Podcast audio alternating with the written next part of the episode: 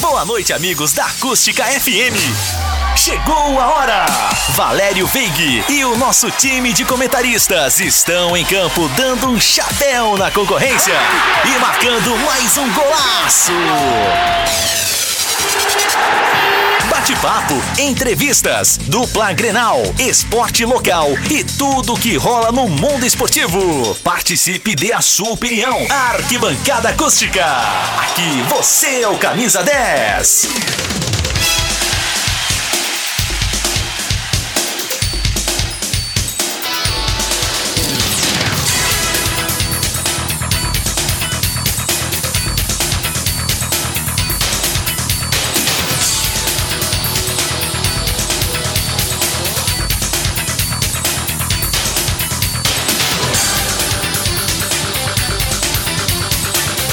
Olá, muito boa noite. 19 horas 13 minutos. Esse é o meu, seu, nosso debate esportivo de toda terça e quinta. É o Arquibancada Acústica, onde você é o camisa 10.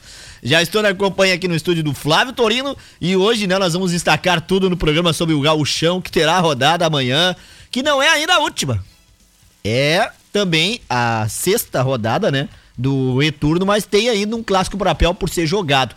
Mas amanhã nós teremos é, uma edição especial da rodada, que será às 15 horas da tarde. É isso mesmo. Todos os jogos aí do Campeonato Gaúcho, provavelmente todas também as equipes e a classificação amanhã, para a rodada às 15 horas. Então amanhã, quarta-feira, 15 horas, estaremos aí acompanhando, é claro, a última rodada aí do Gaúchão, lembrando que ficou ainda um clássico Brapel para depois aí, quem sabe até no final de semana. Mas nós estamos entrando no ar aqui na Acústica FM com o arquibancada acústica, são 19 horas 14 minutos. 8 graus é a temperatura em Camaquã. Hoje é terça-feira, 28 de julho de 2020. Você pode nos assistir no facebook.com barra.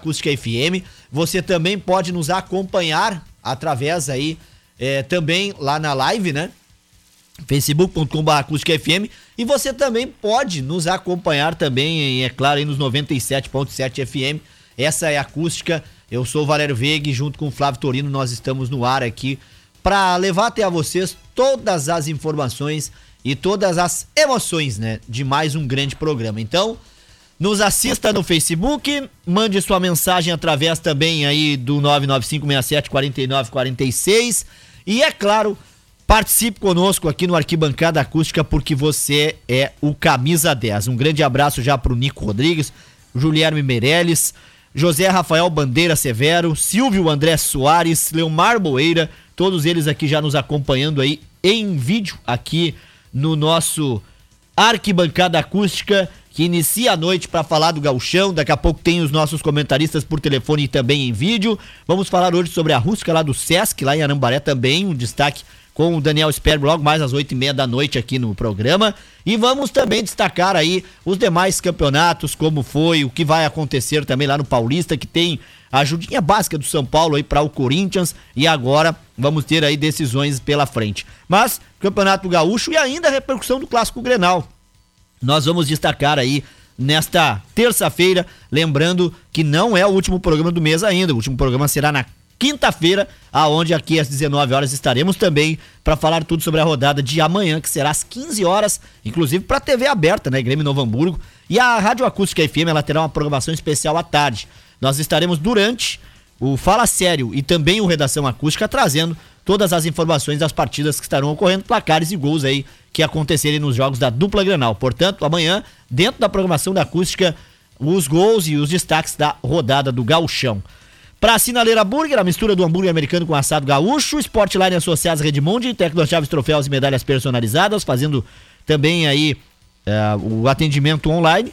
E Mix Bebidas fazendo a sua festa ficar ainda melhor. O Arquibancada Acústico está no ar, saudando ele, Flávio Torino, que já me faz companhia aqui no estúdio. Boa noite, Torino. Boa noite, Valério. Boa noite, ouvintes do Arquibancada Acústica. É isso, Valério. Chegando ao final, a fase classificatória do Campeonato Gaúcho. Depois de muito tempo, a gente vai ter os quatro semifinalistas do segundo turno.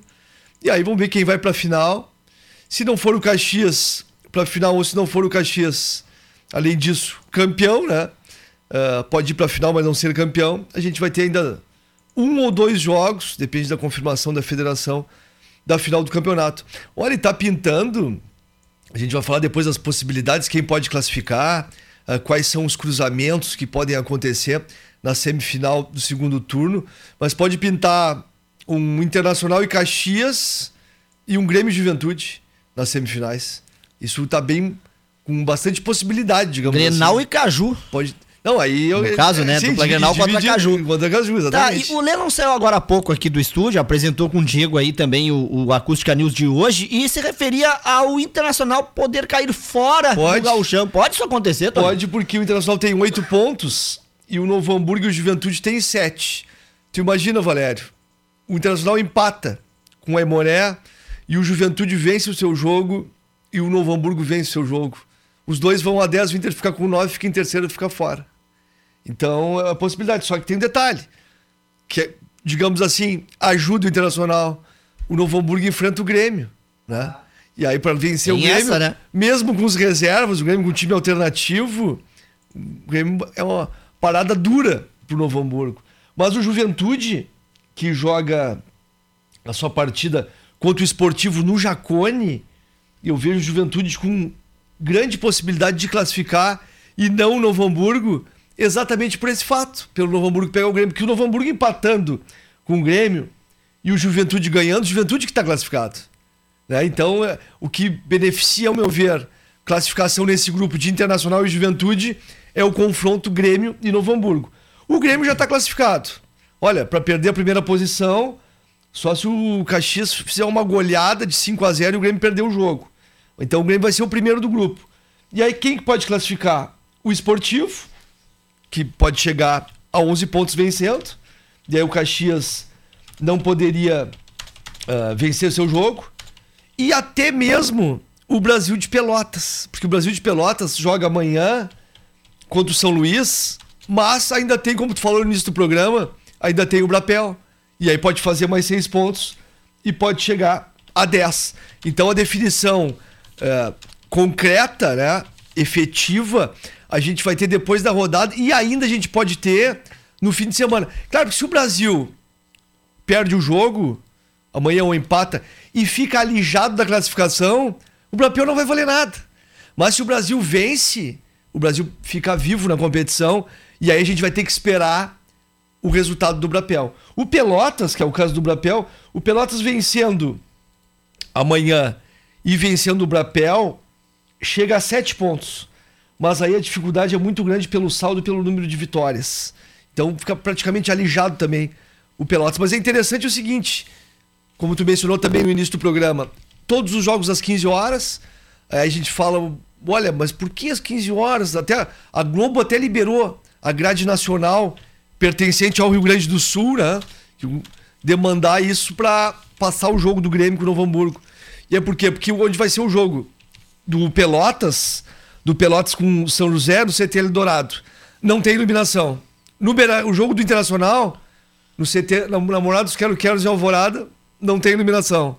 Então, o que, que fez a federação? Como tem que ser os jogos da rodada final? Tudo no mesmo horário, colocou tudo às 15 horas, amanhã à tarde tem a definição, claro, repetindo, né? Sem o Brapel que vai ser jogado. Provavelmente o Brapel, a federação está querendo no próximo sábado. E aí, possibilidade grande do jogo ser em Pelotas. Porque Pelotas voltou a ter a bandeira laranja. E o Brapel, quando foi cancelado, tinha a data inicial, lá o local inicialmente dito pela federação e a liberação da prefeitura, que seria na Boca do Lobo.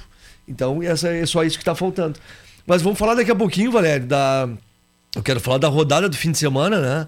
A rodada que aconteceu o jogo do Internacional e o jogo do Grêmio, no, no CT, o jogo do, do Grêmio Bento Gonçalves e do Internacional. E ver a projeção toda também, vamos fa falar pros, dos times para amanhã. O Inter volta a ter um time mais parecido com o titular. E o Grêmio, ao contrário, fez duas partidas com os titulares e agora vai com os reservas por estar classificado. Então isso a gente vai falar muito no programa. E essa questão, né, uma, uma polêmica, a meu ver, o Cudê reclamando do gramado e dizendo que, olha, se continuar assim, o Internacional vai ter que buscar outro treinador, porque meu time não joga nesse tipo de gramado, meu time não dá balão. Só tem um detalhe. O Cudê tem que se adaptar às questões internacional, as questões competição que o Internacional disputa e a questão é o seguinte, os adversários que tem, porque nesse caso específico do fim de semana, quem tinha o mando de campo era o esportivo. É verdade. Então o campo é do esportivo. O Cudê não tem nada a ver com isso, nem o, interna- nem o internacional. O mando é do esportivo, manda o jogo na Montanha dos Vientos. Então, olha, tem hierarquia no clube.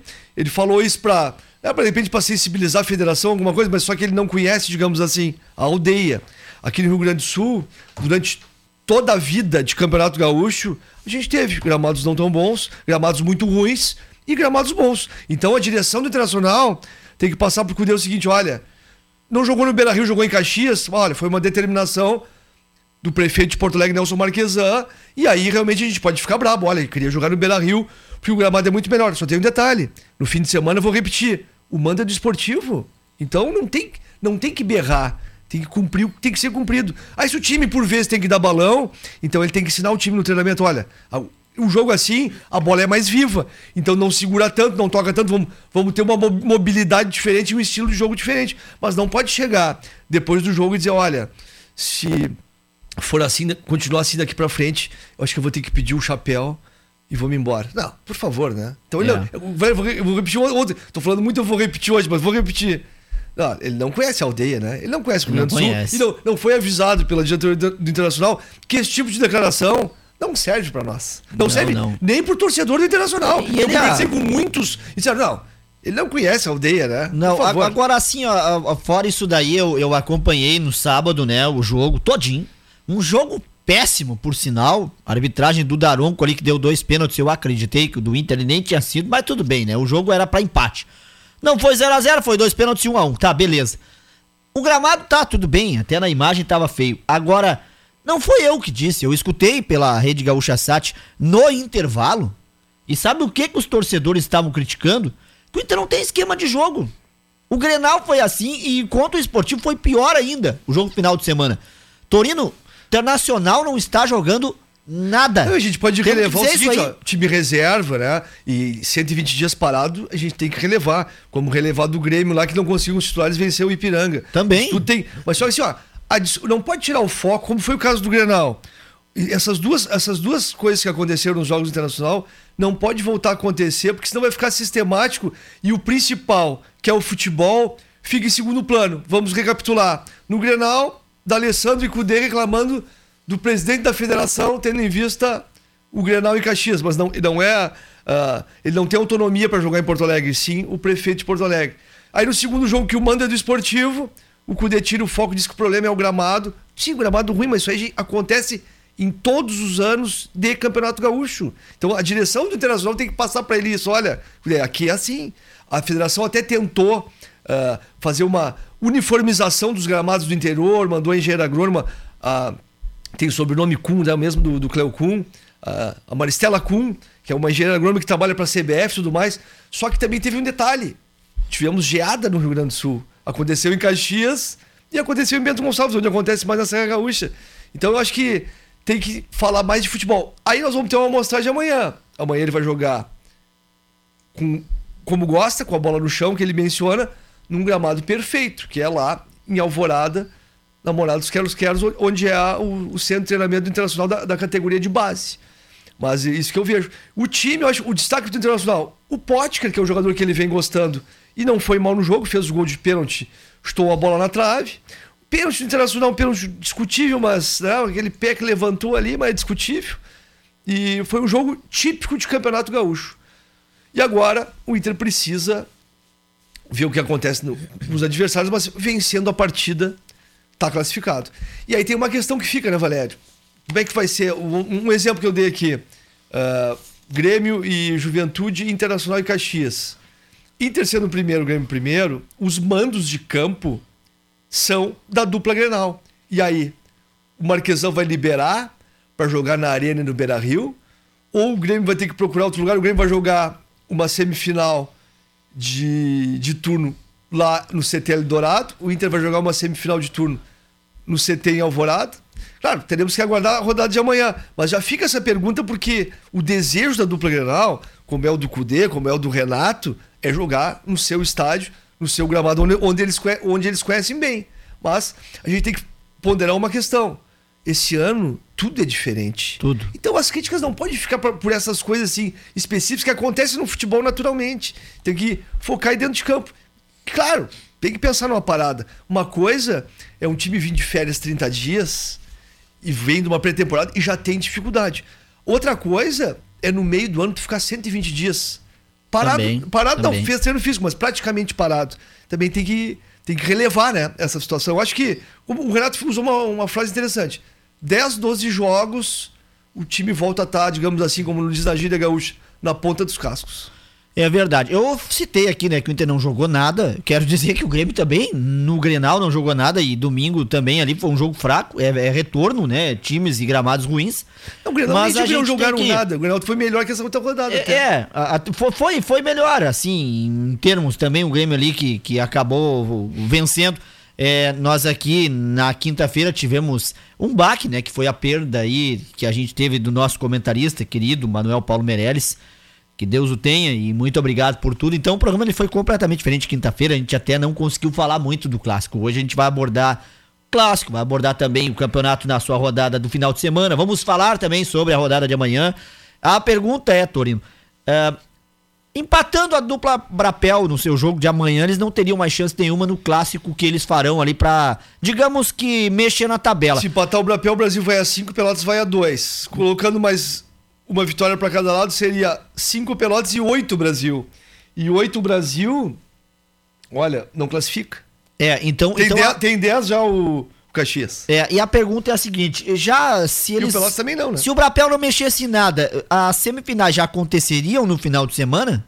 Acho que sim, né? Acho que não tem porquê daí. O que a federação joga o Brapel no sábado e bota os jogos o, o, jogo, o jogo único que vai ser né, os dois jogos no domingo, né? Acho que seria isso aí. É, a pergunta Seria do. Marquinhos é essa. Ah, porque por aí. se depender, vamos supor, o Brasil vence e depende só de si na última E sabe, rodada. sabe o que pode acontecer? Olha só o que pode acontecer. Problema de, ó, não, não dá pra jogar, não tem lugar. Brasil e Pelotas não tem mais nada pra fazer no campeonato. Cancela o jogo. É. Não tem rebaixamento. Pode acontecer, porque é um Brapel sem público. Seria só pela rivalidade local. Sem chance de classificação. Se, se a rodada de amanhã nos disser isso, né? Olha, Brasil e Pelotas estão alijados de qualquer coisa no gauchão. Aí sim. Aí, olha, não querem jogar, o Brasil quer se preparar lá pra Série B, o Pelotas se preparar pra Série, série B o Brasil e Série D o Pelotas. Aí sim, mas, Mas- mas, mas por enquanto a ponto- tendência é sábado. É, mas nesse ponto, eu, eu vou te contar uma coisa. Jornais de Pelotas comemoraram o fato deste ano ter Brapel. E aí o primeiro Brapel dos dois pelo Galchão não teria? É, mas só que eu- é, é triste, né? O papel sem valer nada, sem público, de repente, né? Porque imagina, Valério, antes eh, da pandemia, quando foi lançada a tabela do Gauchão e começou o Gauchão, primeiro turno principalmente, eu vi uma entrevista do presidente do Pelotas e ele dizia assim: olha, o Brapel na- vai ser na boca do lobo, como tu disse, o Brapel de Gauchão faz tempo, eles pretendiam arrecadar 250 mil reais. Esse Brapel não vai arrecadar nada, né? É. Só tem, essa. uma possibilidade, né? A questão TV. Obrigar que tenha, pela, pela cota, obrigar que sejam completados todos os jogos. Mas eu acho que se for mantido o jogo depois da rodada, se Brasil e Pelotas não tiver nada para fazer no campeonato, acredito que seja sábado e no domingo. Até porque tem que ser no domingo, Valério. ah, o, o jogo de semifinal. Claro, se tu pegar o Brasil numa semifinal domingo, não vai ser, né? Porque não pode jogar sábado e domingo, aí Não. vai ser. Mas aí tu pensa o seguinte do calendário do futebol brasileiro. Nesse momento que tá, tá virado de cabeça para baixo. No outro, sem ser esse domingo agora, no outro começa o brasileiro. Isso. E aí tu fazendo uma semifinal de turno ah, na, no domingo, na quarta tu tem que fazer a final do turno. E aí as finais do campeonato, se não for o Caxias o campeão, vai ser em meio ao brasileiro. É, era isso que eles não queriam. É, mas vai ser. Mas vai ter que ser. Daí vai ter que ser o seguinte, em jogo único a final.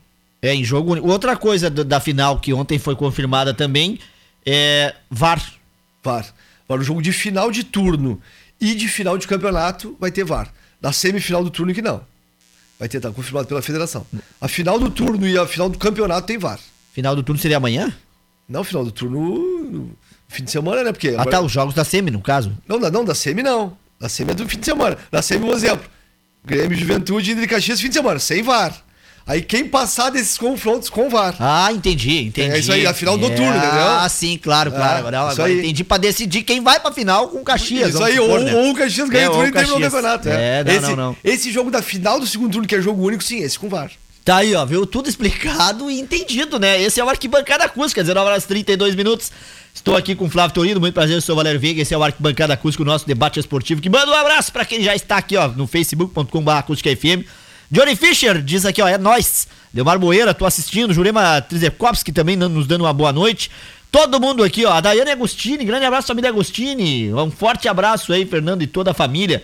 Um grande abraço pro Gilberto de Medina, que disse aqui, um abração, na escuta aqui no Hermena. Ué, o Careca lá do Hermenegildo, grande abraço é. pro Careca, hein?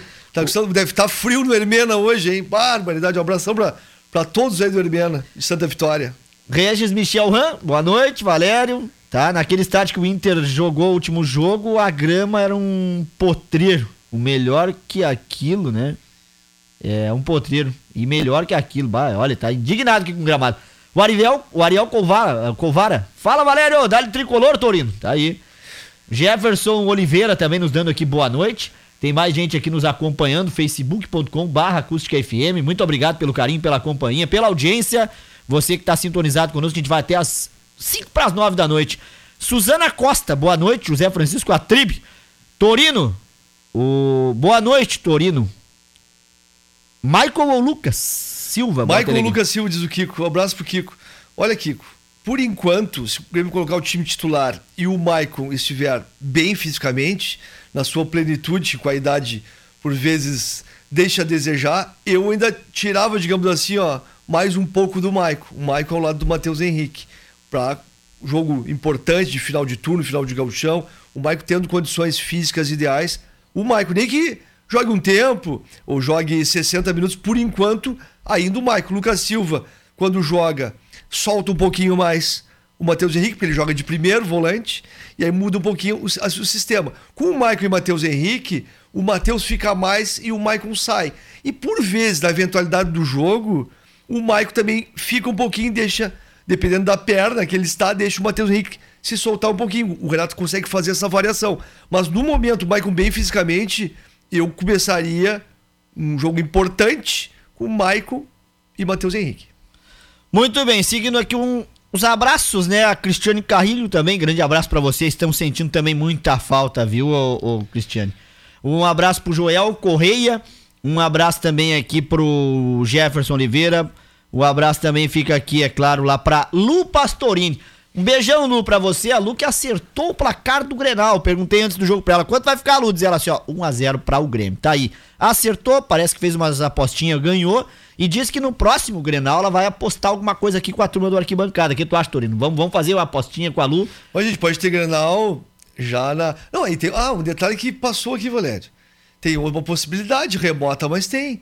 A gente pode ter Grenal na semifinal. Na semifinal? Pode, se o se o, o Inter for segundo colocado no grupo e o Grêmio primeiro, tem Grenal. Se o Caxias, cara, que é muito difícil ultrapassar se o Grêmio, o Grêmio for segundo e o Inter primeiro, tem Grenal. Ah, é claro, tem, tem, a matemática, a gente vai falar depois é. da, da, da, das possibilidades disso acontecer. É remoto, mas, mas tem possibilidade. Mas eu acho que o que todo mundo espera, pelo que a gente vê na tabela, é que tem um enfrentamento na semifinal e os dois se enfrentem na final do turno para ver quem pega o Caxias. E aí seria uma saída prematura de um dos dois, né? É, tem essa. Um abraço aqui, ó. Audiência ligada, o Márcio. Grande abraço. Márcio Silva, tá? Um grande abraço para ele que diz aqui, ó. Boa noite a todos. José Márcio. José Márcio. Boa noite a grande todos. José Márcio. Abraço, Valério Torino. Será que vai decidir Grêmio e Caxias? Ó, tá dando um pedaço Tem que, tem que esperar mais um pouco. A gente, a gente recém vai terminar a fase classificatória amanhã. Tem que esperar um pouco. Tem toda a semifinal de turno, a final de turno. E aí a gente vai ver qual vai ser a final do campeonato. O Juliano Meirelles está aqui conosco. Grande abraço aí, meu irmão, para você, para toda a família. Esse programa segue, esse programa é o Arquibancada. Vamos sentir muita falta aí do nosso Manuelzinho, Manuelão, Manuelito, como era chamado. Mas a gente vai seguir por ele aqui, até porque, né? Amanhã a gente. Sete dias, né? Lamenta aí de que ele nos deixou. Então, a toda a família aí segue sempre os nossos fraternos abraços. E a ele lá em cima, o nosso muito obrigado por tudo. David Braz vê Grêmio focado em garantir a primeira colocação geral no gauchão. Inter doa 500 testes de Covid-19 para o CT, para a Alvorada, viu? Também aqui nas notícias do Grêmio, cinco jogadores que podem aparecer no time do Grêmio diante do Novo Hamburgo. E no Internacional, né? D'Alessandro e Cudê devem ser julgados na próxima semana e podem desfalcar o Colorado. Os destaques do Arquibancada Acústica que chega, é claro, sempre para o Sinaleira Burger. A mistura do hambúrguer americano com o assado gaúcho também no seu horário do almoço. Então todo o sabor do Sinaleira Burger agora também no seu horário do almoço de domingo a domingo, das 11 às 14, das 18 às 22, peça sua tela, entrega ou retira no Sinaleira pelo telefone 3671 1717 no WhatsApp ou nos aplicativos. A Sportline está aberta para pagamentos, contamos com um canal exclusivo para clientes, saiba mais no WhatsApp 99 685 6021. A Mix Bebidas está funcionando em horário reduzido de segunda a sexta-feira, das 8 até as 12 e das 13h30 às 17h30 aos sábados, das 8 às 12 Tela entrega no 3692-2783 ou no 3671-5766. Fique em casa. Tecnochaves, troféus, medalhas esta eh, personalizadas, estatuetas removíveis, placas de homenagem e também chaves codificadas para veículos. Solicite os serviços no 3671-5034. Júlia de Castilho, 738 no centro e acesse tecnochaves.com.br. Pela primeira vez na região, Camacuã recebe o Cinema Drive-In, dois finais de semana de pura diversão para você e sua família. Cinema Drive-In nos dias 8 e 9, 22 e 23 de agosto no Sindicato Rural de Camacuã. A realização da Up Produtor e o apoio da Acústica FM. E o frigorífico Boi Bom e a Acústica FM vão dar aquela forcinha no churras do Dia dos Pais. Serão dois kits de picanha, maminha, costelão, refri e carvão, presentes do frigorífico Boi Bom. Curta, compartilhe e marque aquela pessoa especial o sorteio será dia 8 de agosto no programa Papos e Receitas. A promoção Dia dos Pais Frigorífico Boi Bom e Acústica comemore com responsabilidade sem aglomeração. O link lá para você participar está no site acústicafm.com.br para você botar o seu comentário e também compartilhar aí a nossa promoção. 19 horas e 38 minutos, já já os nossos comentaristas também na linha conosco. Mas tô indo antes do gauchão e dos comentaristas. Que aconteceu lá no, no jogo? Porque eu olhei São Paulo e Guarani domingo à tarde, e vivia-se uma expectativa dos corintianos ficarem de fora. Porém, o Corinthians venceu, o São Paulo mesmo venceu, e houve uma enxurrada de críticas ao São Paulo por colocar a equipe de reserva e ainda ganhar do Guarani. A rivalidade está grande e times como o Santos, o Palmeiras, né, acabaram aí não gostando que o São Paulo é uma forcinha pro Corinthians. Em si, a rivalidade aqui na dupla Grenal a gente tem, tanto que o Grêmio ofereceu né, o CT de Eldorado pro Inter, então não quis. Foi lá pra Alvorada. Olha, Valério, eu acho que é o seguinte, ó, essa questão do São Paulo contra o Guarani, de prejudicar o Corinthians, o Corinthians, mesmo vencendo, poderia não classificar e tal. Acho que os jogadores têm que ser profissionais, né? O time reserva colocado pelo, pelo Fernando Diniz foi lá contra o Guarani, foi lá e ganhou o jogo. Acho que futebol tem que ser profissional. Ele já diz, né, futebol profissional não pode ter esse amadorismo que o torcedor lá que é passional, né? E, ah, tem que perder pro Corinthians estar tá fora. Tem que jogar profissionalmente, honrar a camisa que está vestindo, o salário que ganha e outra, né? Seu torcedor, independente de ser o Corinthians o adversário lá. Cara, alguns criticaram, mas tem que entender o torcedor que os jogadores têm que ser profissionais, a comissão técnica. Foi lá e venceu o jogo e até bom, deu um ingrediente melhor para as finais do Campeonato Paulista estando o Corinthians. O Corinthians estava desacreditado. Antes da pandemia, nós dizíamos aqui no arquibancada: olha, o Corinthians vai ter que fazer chover para classificar, porque dependia de duas vitórias, mais resultados paralelos, que realmente foi. Foi lá e conseguiu. Então eu acho que não dá para criticar os jogadores do São Paulo e a postura do São Paulo. O São Paulo é um clube tricampeão do mundo, tricampeão da Libertadores, que tem que ir lá os seus jogadores, seus funcionários do momento e honrar a camisa. Não, como tu falou do, da questão do, do CT do Grêmio ser oferecido para o Internacional. É uma questão de, de força maior. Né? Teve muita crítica também dizendo: olha, o Internacional, quando teve, teve que ser cancelado o show da, do, do Metallica na Arena, não ofereceu uh, o Beira Rio e ainda na data colocou um jogo de futebol feminino. Mas aí é questões específicas. Essa questão do Grêmio oferecer, se o Internacional não tivesse outra alternativa também, o Inter não ia correndo lá pro CT do Grêmio. Foi uma maneira de ter uma boa relação. Rivalidade sempre vai existir, mas só que rivalidade tem que existir uh, com, para os, com os jogadores com profissionalismo e para os torcedores com uma certa dose de coerência. Claro que tem muita falta, muita coisa, mas tem que ter uma certa dose de coerência, né? Com certeza. 19 horas 41 minutos. Alô, Flávio, grande abraço, nosso ouvinte aqui, ó. Charado Torino que diz aqui, ó, boa noite, grande programa, um grande abraço, ele que participa aqui no WhatsApp, grande abraço aí pra ele. No Facebook, quem te manda um abraço aqui é o Célio Bierhaus. Pra quem não conhece, Célio Funerário, Célio da Lenha. Ah, olha, essa, essa lenha do Célio tá, tá queimando e tá esquentando, hein? Olha, quem quiser uma lenha boa pra lareira, pra fogão a lenha, pra churrasqueira, fala com o Célio aí, que é nosso parceiro, né, Valério? Grande abraço aí pro Célio. É o homem que esquenta aí é, o fogão a lenha de muitos lareira e também as churrasqueiras, né? Agora não dá para fazer com aglomeração, mas. Não, um churrasquinho pra é... três, quatro, Não, casa, dá, dá, dá sim. Tranquilo. Dia dos Pais tá chegando, é. já sabe, né? Um churrasquinho aí para poucas pessoas aí, com a carne lá do frigorífico Boi Bom e a Acústica FM que vão te dar uma forcinha aí, viu? Tá aí, daqui a pouco eu falo de novo sobre esse detalhe. Abraço pro Bento Souza, pro Nelson Conflas, pro Dilnei Esquerdo, pro André Farias, hein? Grande abraço, professor André, bom programa. Guarani foi prejudicado seriamente pela arbitragem. Um gol mal anulado. Eu vi esse lance, viu, professor? Tu que diz aqui que o Guarani, o São Paulo foi um grande jogo, eu concordo contigo. No momento em que ele fez o gol, Flávio Torino, o jogador do, do, do Guarani, tava nos 25 do segundo tempo, se eu não me engano, e seria o 2 a 2 Eles iam partir para cima do São Paulo, e aí a arbitragem anulou e não tem VAR, e aí eu é, fiquei pensando no replay, por quê? VAR, que injustiça. É, é difícil. Mas ele mas, tem razão é, ali. Mas, na, mas, nada tem a ver o erro de arbitragem com a situação do São Paulo entregar um jogo, né? Pra, não, claro, pra, claro. Pra prejudicar o Corinthians. Não, e foi um grande jogo, o Guarani uh, foi valente, né? O São Paulo conseguiu vencer. O São Paulo também vinha muito criticado antes da parada. E quando voltou, também não voltou tão bem no início. O Fernando Diniz tem aquele esquema de jogo, bola no chão, sai tocando a bola com o goleiro. Lembro do Atlético Paranaense, do Fernando Diniz. Lembro do São Paulo agora e anteriormente do Fernando Diniz. É um time que joga diferente, joga para frente, mas tem um método de jogo não muito comum no Brasil. Mas está conseguindo adaptar os seus jogadores ao estilo. E merece, mereceu a classificação São Paulo. Com certeza. Baita jogo e quem tá na linha conosco é ela, louca pra falar também, a dona Zuleika. Boa noite, dona Zuleika. Boa noite, Valério. Boa noite, Torino. Os radiovintes que nos ouvem sempre com muito carinho. Olha, tudo que vocês falaram aí, eu assino embaixo sobre, sobre o Inter. Valério, a forma do Inter jogar com os titulares e reservas é a mesma. A mesma forma. Lindoso atrás do zagueiro, sendo que um volante está jogando na frente, distribuindo o jogo para os laterais, atacantes, etc. Todo mundo sabe como é que se faz o, o jogo. No Inter, não dá para escolher o melhor em campo. Dá para dizer quem foi os piores. Eu estou apavorada da maneira que Cudê está treinando o Internacional. Já teve dias melhores.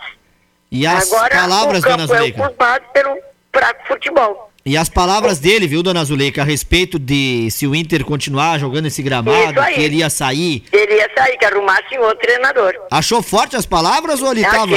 Achei, achei até que aquilo fosse uma decisão, só meia camufladinha, né?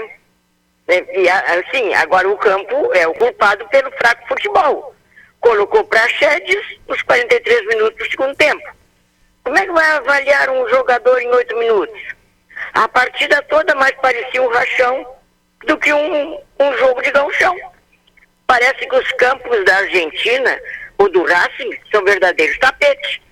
E, e como a atuação foi pouca, por se queixar com o presidente da Federação Gaúcha, que o Cortaz não tinha nada a ver com isso. Né? Um, um reclamando o gramado, da Alessandro com palavrões, e o futebol dele que já está curtinho, e ainda vai pegar suspensão, sabe-se lá Deus de quantos dias. Valério, eu acho que já está quase certo a final com um Grêmio e Caxias. Olha, palavras eu, fortes da dona Zuleika. É, dona Zuleika. Mas a gente tá, mas a gente tá vendo o jogo, né? Não, claro. É. Uma pergunta para a senhora, já que na quinta-feira a gente teve um programa completamente diferente, mas hoje, analisa para mim aí o clássico Grenal, o que, que a senhora achou é, é do seu Colorado. Também deixou a desejar ou não? Mas muito mas muito. Né? Demais, são, são os dois jogos com 40, muito mais dia, mais do que 40 meses. Meu Deus do céu, 40 meses não, 40, desde março, 12 de março que foi o, o Grenal, é de lá até aqui, vamos fazer a conta quantos quatro dias meses. dá, Qu eles quatro continuaram meses. treinando. É. né? Claro, eu até achei que mais, mais fazia uma maratona do que treino mesmo, que tudo era proibido.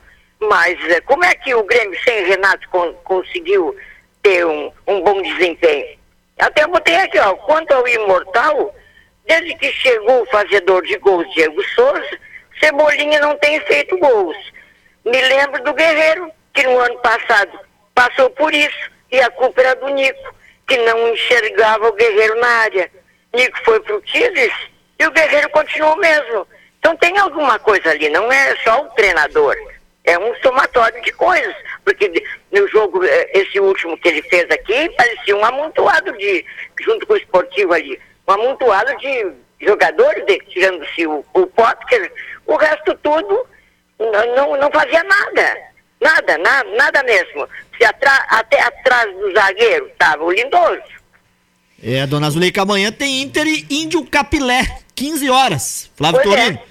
Manda um abraço aí pra dona Zuleika, Torino. E aí, dona Zuleika, como é que tá a senhora?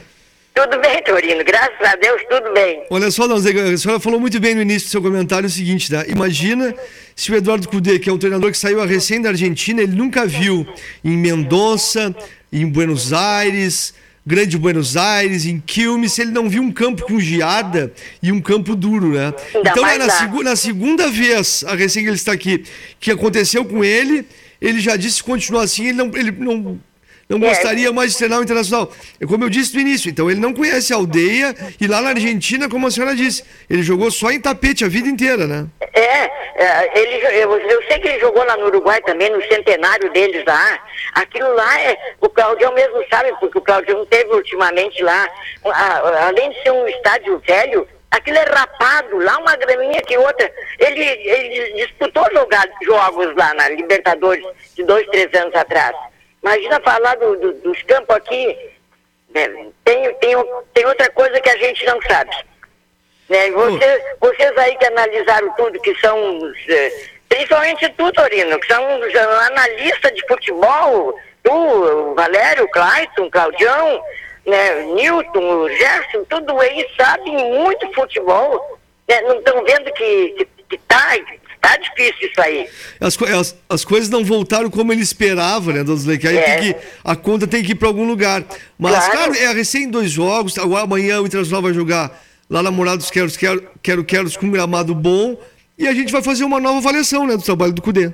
É, é essa, essa é a gota d'água agora, para a gente ver o que, que ele vai fazer. Amanhã, então, a senhora vai estar ligadinha nos jogos. 15 Mas horas. Vai, não, não vai cochilar depois do almoço, perder o jogo, viu, dona Zuleika? Não, não, eu não, não, não, não, eu não cochilo, eu ouço de redação e vejo as pauleiras que dá lá. a, turma, a turma tá calma lá ou não, dona Zuleika? Não, o Guerrinha, principalmente, meu Deus do céu, e o Davi Coimbra, quase se pegam ali, Ô, né? Mas, mas sempre metendo pau no Inter, né? O Davi errou, errou feio, o Davi Coimbra, né? Ele disse antes do Grenal que o Inter ganharia o Grenal, como a senhora falou, tendo em vista o Cudê estar há mais tempos. Isso mesmo. Ou há mais, mais tempo treinando né, os jogadores, porque o Renato estava no Rio de Janeiro, mas errou feio o Davi Coimbra. É, é e o Davi Coimbra é gremista. Não eu sei. tenho uma listagem não sei, dos, o time dele, não sei. deles aqui. quem é gremista, quem é colorado. Tem gente que a gente nem calcula. O, o Paulo Brito mesmo, que eu achei que fosse gremista, é colorado. O Paulo Brito é colorado. Que ele né? era avenida. Paulo Brito é colorado e avenida. É, ele sempre dizia que era avenida. Eu digo, ah, então se ele não diz o que, que ele é, ele é gremista. Mas não, é colorado. Dona Zuleika, nessa sua lista aí conta o Valério como torcedor do Guarani? não, não, não, não, não conta, porque a gente sabe o que, que ele é, né? é, pra audiência que não sabe do que estamos falando, meus olhos são azuis, né, dona Zuleika? Ah, pois é. É, é isso aí. É o, ele é o Guarani, não, é só o G, porque é azul, preto e branco, né? É, não, falta, não falta mais nada ali, ali tá tudo certinho. dona Mas, Zuleika, então... no mais então tá tudo bem? Tá, tudo bem, tá. Saudade de vocês, né? De ver vocês aí, de de entrar no meio da conversa, mas isso vai passar e a gente vai voltar como era antigamente. Tomara, viu, dona Zuleika, porque passa o galchão, vem o Brasileirão, depois vem Copa do Brasil, vem Libertadores, vem e quando Libertadores. tudo isso, quando, quando, quando tudo estiver assim numa boa lá em setembro, a senhora vai ter a sua cadeirinha aqui, ó, certinha no seu devido lugar. Então, dona Zuleika, Pode ter certeza que nós vamos retornar logo, logo com tudo. Tanto que hoje a gente já mudou, depois da semana Grenal, um pouco o estúdio, mas semana que vem, quem sabe, a gente já, já, já vem com mais alguém aqui. Mas a senhora, viu, dona Zuleika, tem sim o seu espaço e quando tudo estiver normal, vai ser a primeira a falar nesse programa, viu? Então tá, não, eu tô, eu tô aguardando isso aí e ver vocês, abraçar vocês. Né, que não, não, esse Covid não vai nos pegar. Eu, eu espero até outubro. Acho que até outubro a gente já tá aí. Com certeza. Vai dar Tomara. tudo certo, dona Zuleika. Um forte abraço e cuide aí. Boa Então noite. tá, um abraço a vocês, o Torino também. Né, eu escuto sempre. Tchau, Dona Zuleika. Tchau, então. Tchau, tá, tchau. Até quinta-feira. Até quinta. Quinta a gente liga de novo, viu? Se Deus quiser, um abração pra vocês. Tá aí a dona Zuleika, direto do centro da cidade, falando conosco, ela que tá louca também para nos ver, para vir aqui. Nós com saudade dela, a audiência mata um pouquinho da saudade, é claro. É quando ela liga, quando nós ligamos para ela, ela fala e sempre muito bem. Olha, o pessoal já manda aqui, abraço pra dona Zuleika, saudade. Flávio Torino, hoje mais uma notícia triste no ramo esportivo, até porque Rodrigo Rodrigues morreu nessa terça-feira em decorrência de complicações da Covid-19. Diagnosticado com a doença há cerca de 15 dias, o jornalista de 45 anos estava internado na Unimed Barra, zona oeste de Rio de Janeiro. O Hospital Unimed Rio informa com pesar que após a realização de protocolo de avaliação na manhã desta terça, foi atestada a morte encefálica do paciente Rodrigo de Oliveira Rodrigues, informa o hospital no boletim médico divulgado no início da tarde. Bom, para quem não conhecia, Rodrigo de Oliveira Rodrigues nasceu no Rio de Janeiro no dia 18 de abril de 1975. Além de jornalista, ele era músico e escritor. Entre as características marcantes de Rodrigo Rodrigues estavam a simpatia, entre os assuntos como esporte, música e cinema. O jornalista trabalhou em diversas emissoras de TV, entre os canais abertos, Rodrigo passou pelo SBT, TV Cultura e TV Gazeta, no SPN também Brasil, apresentou, ah, virou apresentador esportivo em 2011 na edição noturna do Bate-Bola. Em 2017, Rodrigo assinou com Esporte Interativo. Em 2019, ele virou o apresentador do Troca de Passes em setembro de 2019, onde atuou até aí próximo ao seu falecimento. Mais uma grande perda e hoje o mundo esportivo, não só do- dos apresentadores, comentaristas, mas TV e rádio também de luto, né, Toninho? Bom, o, Rodrigo era um cara que eu acompanho ele. um- acompanhei num programa da SPN muito tempo resenha, né? O Alex, outros jogadores que participavam, olha, ele, um roqueiro também, eu gosto muito de rock, ele, o cara que tocava numa banda, tocava uma guitarra, tocava violão, e o cara sempre alegre, descontraído, fazia um, um tipo de, de programa esportivo diferente. E, e era um cara muito bacana. E é uma perda, né? Ele tava, como tu disse, desde janeiro de 2019 no Sport TV, no troca de passe depois dos jogos. E aí, o interessante é o seguinte, né? A gente não sabe nada dessa, dessa doença, ou quase nada. Porque ele teve, né, diagnosticado, foi pra quarentena, ficou em casa. Aí quando tava lá no 14 dia da quarentena, ele se sentiu mal, dor de cabeça, ah, vômito e tal, e aí deu um, AVC praticamente nele, termo né, mais comum para ser usado. E aí foi para UTI e não, não resistiu com 45 anos. Olha, impressionante, né? Olha, aí a gente se preocupa, né? Aí dá uma preocupação maior. Pô, o cara que a gente tava vendo ali, ó, no vídeo, se é um familiar também nem se fala, mas como né, muitos não têm essa questão familiar do coronavírus, e aí um cara que a gente que acompanha o esporte há anos, um cara que a gente acompanhou ali, ó, há 15 dias ele tava ali fazendo o programa esportivo e agora não tá mais. Olha, é impactante, é impactante. Aí a gente fica pensando em várias situações. Triste, né? O mundo esportivo, a crônica esportiva brasileira tá de luto hoje com essa, com essa notícia que foi dada hoje perto do meio-dia. Um cara novo, né, Torino? Um cara com a vida inteira pela frente, mas um cara que apresentava e tinha a sua amizade e, e numa maneira assim que a gente via. Gostava do que falava, né? Agora, pra quem está acompanhando aí, ó, a televisão bem ao lado do Torino. Vejam as imagens aí, Torino, enquanto ele tá Tocando, aí, ó. tocando uma, uma, uma guitarra, retorno, né? né? É, ali, ó. Então, assim, ó, claro, todo mundo aqui eh, de luto, assim como nós choramos na quinta-feira, perda aqui do nosso comentarista, que há nove anos estava aqui junto conosco, o Manuel, hoje a Sport TV, SPN, Sport Interativo, demais emissoras também choram a ida aí para quem sabe uma vida melhor aí, né, a partida do Rodrigo Rodrigues. Então, mais uma vez os nossos sentimentos são tantos os que estão indo E, e tem gente ainda que está brincando com esse tipo de doença. Aí já nos comentários lá da matéria da Rádio Acústica FM a respeito da morte dele já estavam dizendo. Mas não foi do Covid. Ele tinha outras complicações. Não, não, é que, o, é que ajudou, né, não, não, o COVID, Infelizmente. O Covid, digamos, antecipou essas complicações. Né? Exatamente. Né? Fez com que elas aflorassem, né? Ele, te, ele teve problema e aí pode acontecer. E, tem, e os médicos falaram hoje, né, que pode acontecer de tu ter, um, ter a, a doença, não, não, se manifestar tanto, pode te dar um infarto, pode te dar um AVC, pode acontecer. Até porque é um, uma doença nova que cada organismo pode afetar de uma maneira. Eu não sou médico, mas a gente lê bastante e hoje eu escutei, né? Esse, esse caso do Rodrigo aí, por que, por que, que ele teve esse problema cerebral e foi por causa do Covid? Não, não, não é só pelo Covid, mas que agravou, tendo em vista ele, ele estar uh, contaminado, agravou.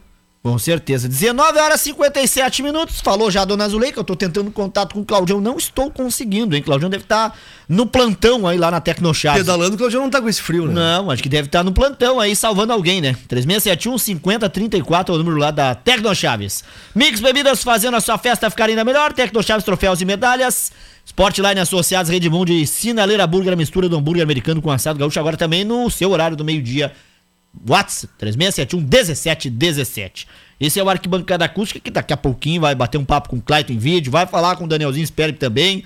E um detalhe aqui para o Rosalvo Moreira, que está nos assistindo, o homem do churrasquinho, agora lá em São Lourenço do Sul, grande abraço, Rosalvo. Maria Beatriz Tavares da Silva, o programa está muito legal. E a minha amiga Zuleika comentando, saudades dela. Tá aqui, viu, dona Zuleika? Manda abraço aí pra Maria Beatriz Tavares da Silva. E também um grande abraço aí pro Tito Paulo Dias e pra Sônia e o Fábio Rous, que estão aqui também nos acompanhando. Ciro Carniel também tá aqui participando através do nosso WhatsApp. Você assiste a gente aí no Facebook, deixa lá o seu recado também na nossa live e, é claro, manda aqui pra cá o WhatsApp no 99567 4946. Flávio Torino, amanhã, então, à tarde, seis jogos do Campeonato Gaúcho. Novo Hamburgo e Grêmio, Inter e Aimoré, Pelotas e São José, São Luís e Brasil, Ipiranga e Caxias e Juventude Esportivo. Interessante a gente falar os locais desses jogos, né? Que são, são locais diferentes, né? Grêmio e Novo Hamburgo, Novo Hamburgo e Grêmio, manda do Novo Hamburgo. Em Lajado, Arena Alve Azul. Inter e Aimoré, CT Morada dos Quero Queros em Alvorada. Pelotas e São José, CT Hélio Dourado, em Eldorado do Sul. São Luís e Brasil de Pelotas, Arena Cruzeiro, em Cachoeirinha. Ipiranga e Caxias, Montanha dos Vinhedos, Bento Gonçalves. E Juventude Esportivo, Alfredo Jacone. Então, Valério, dos seis jogos, realmente só um clube vai mandar o jogo na sua casa, que é o Juventude no Jacone. Os demais mandantes vão jogar fora dos seus estádios, em estádios emprestados. E isso é o que está acontecendo agora, não tem, não tem o que fazer, porque é assim. E lembrando o seguinte, né? Grupo A tem o Inter com 8, o Novo Hamburgo com 7 e o Juventude com 7, com duas vitórias também como o Novo Hamburgo, só que o Juventude tem saldo menos 1 e o Novo Hamburgo tem saldo zero. Esses são os três que estão disputando duas vagas. No grupo B, Grêmio tem 13, Caxias tem 10 e Esportivo tem 8. O Esportivo tem duas vitórias com 8 e o Caxias tem três vitórias com 10. E, mas ainda na briga, o Brasil, que tem apenas 4 pontos na última colocação desse grupo, mas ainda faz dois jogos, ainda tem uma chance de classificação. Então, amanhã, às 5 da tarde, a gente vai saber se vamos precisar dos pontos do Brapel ou não. Bom, será que o Nilton vai assistir as partidas amanhã às 15 horas? É um horário difícil para ele. Boa noite, Nilton. Boa noite, Valério. Boa noite, Torino, ouvinte do Arquibancada Acústica. Não, vou assistir sim, vou assistir, né? Mas eu vou te dar bem, eu, na minha opinião, eu era contrário à volta do Campeonato Gaúcho. Minha opinião particular, né? Eu acho que o campeonato voltou e voltou muito fraco o Campeonato Gaúcho. E, na minha opinião, muito bagunçado também. É questão de mando de campo e define, não define. Os jogadores do Brasil de Pelotas não quiseram jogar. E realmente o presidente pegou uma bomba na mão, né? Porque a pandemia realmente desnorteou todo mundo e o futebol também, né? Eu acho que o futebol gaúcho nem deveria ter voltado o campeonato, porque além de ter voltado e meio desorganizado, mudando o mando de campos, às vezes dois, três dias antes, né? os campos muito ruins. Eu até não dou desculpa para o Cundê, realmente não há desculpa, porque o futebol do Inter realmente está muito abaixo do que era para estar tá jogando. Mas realmente o campo onde foi disputado o Grenal pela geada estava muito ruim e o campo esportivo horrível. Né? E talvez às vezes para muitos jogadores que são mais técnicos, realmente isso aí acaba prejudicando. Mas não que seja uma desculpa, que o campo ruim, ele é ruim para os dois times, não é? E aí nós fazendo um retrospecto do Grenal, o Grêmio jogou um pouquinho melhor que o Internacional e venceu, porque o jogo foi horrível também, né? Muito ruim para um Inter e Grêmio. Ah, mas ficaram quatro, quatro meses parados. Mas se prepararam fisicamente muito bem. E jogador de futebol é tudo boleiro, é tudo jogador que sabe jogar e é o que ele sabe fazer. E não desaprende. Não vão desaprender a jogar futebol. Aí tu vê que a qualidade do Grenal foi muito abaixo da expectativa. E o Grêmio fez um gol que bateu nas costas do Moisés e entrou. Se não bate nas costas do Moisés, não é gol. Né? Mas o Grêmio mereceu jogar um pouquinho melhor que o Inter. E agora os últimos jogos do final de semana aqui, ó. O jogo do Internacional contra o Esportivo foi ridículo, né? E o Grêmio contra o Ipiranga também foi muito ruim. O Grêmio ainda jogou com os titulares contra o Ipiranga e tal. Mas o Internacional jogou com time praticamente reserva. Mas não, não justifica também. Então achei que assim, ó, muito fraco o Campeonato Gaúcho, muito fraco. E aí tá preparando, eu acho que tá dando aí, vai dar Inter e Grêmio e Caxias, né? Para disputar aí daqui a pouco uma vaga aí para ser campeão do Campeonato Gaúcho. Com certeza, né, Nilton? O Torino trouxe aí a matemática no começo do programa. Podemos ter Caju, ou melhor, eh, a dupla Caju contra a, a dupla Grenal, mas também podemos ter um Grenal já de cara. O que, que tu acha? Ia ser é.